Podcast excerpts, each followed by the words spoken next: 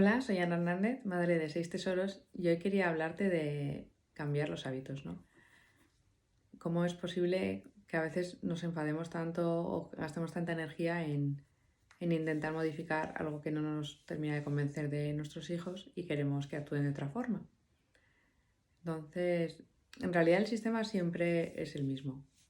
Que lo primero es que tengas claro qué es lo que quieres, ¿no? Para que lo veamos más fácil, he pensado en el ejemplo de que estoy trabajando yo ahora con mi hijo de 6 años, que es que vea menos tiempo de tablet. Porque me pasó una cosa súper graciosa el otro día con las mayores, que dicen, pero ¿cómo es posible que vea el pequeño tanto la tele o la tablet? Y entonces le dicen a su hermano, en mi casa cuando yo tenía 6 años no se veía la tele entre semana y la de 16 años igual. En mi casa tampoco se veía la tele y resulta que ahora con el que tiene 7, pues de vez en cuando sí que ve la tele entre semana. Entonces, eh, a veces los padres con, los hijos más pequeños nos relajamos más.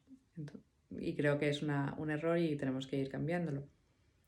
Entonces, ya tenemos claro el objetivo que es que, que hay menos tiempo de pantallas, ¿no?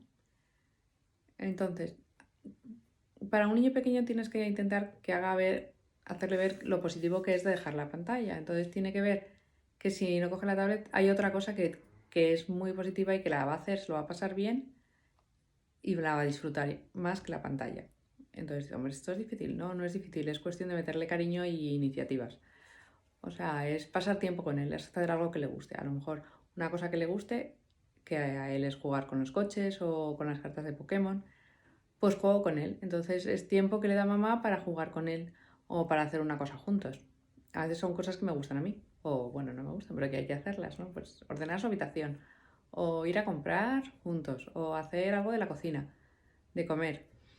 Entonces, participamos en cosas mm, juntos los dos, y eso sí que le gusta.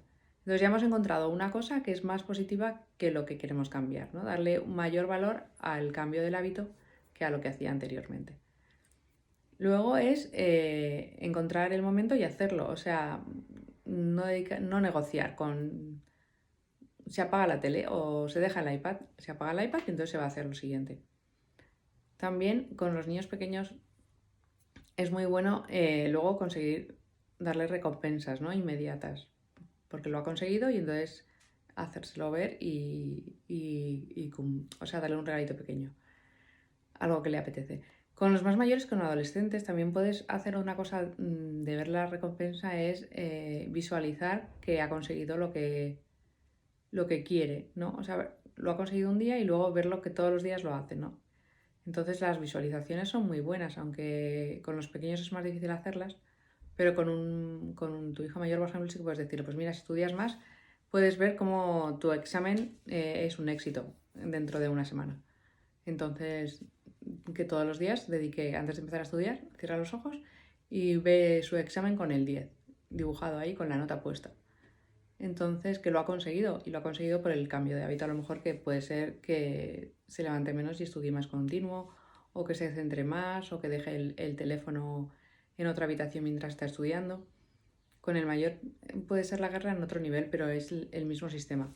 Primero tenerlo decidido, después eh, ver el mayor bien que consigue cuando lo cambia, eh, cuando se empieza a hacer no se negocia, o sea que con la rutina anterior se corta enseguida, y luego tener eso, visualizaciones de, que lo ha conseguido, de que ha conseguido el objetivo que está buscando con ese cambio de hábito. Y finalmente también es ver eh, si, se mantiene en el ritmo habitual, eh, ver lo que le perjudicaría, ¿no? el coste que tiene pues en el caso del, pequeño, que si está todo el día viendo las pantallas no, va a tener tiempo para jugar o para salir o para hacer otros planes más divertidos con mamá o con sus amigos.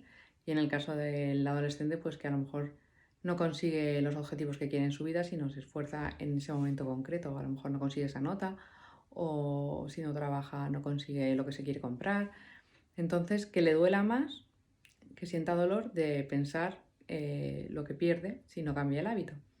No sé si todo esto te ha ayudado o se ha alargado demasiado el vídeo, pero si te gusta, pues compártelo y a disfrutar, que sí, realmente se puede modificar la conducta si nos decidimos y, tenemos, y ponemos los medios.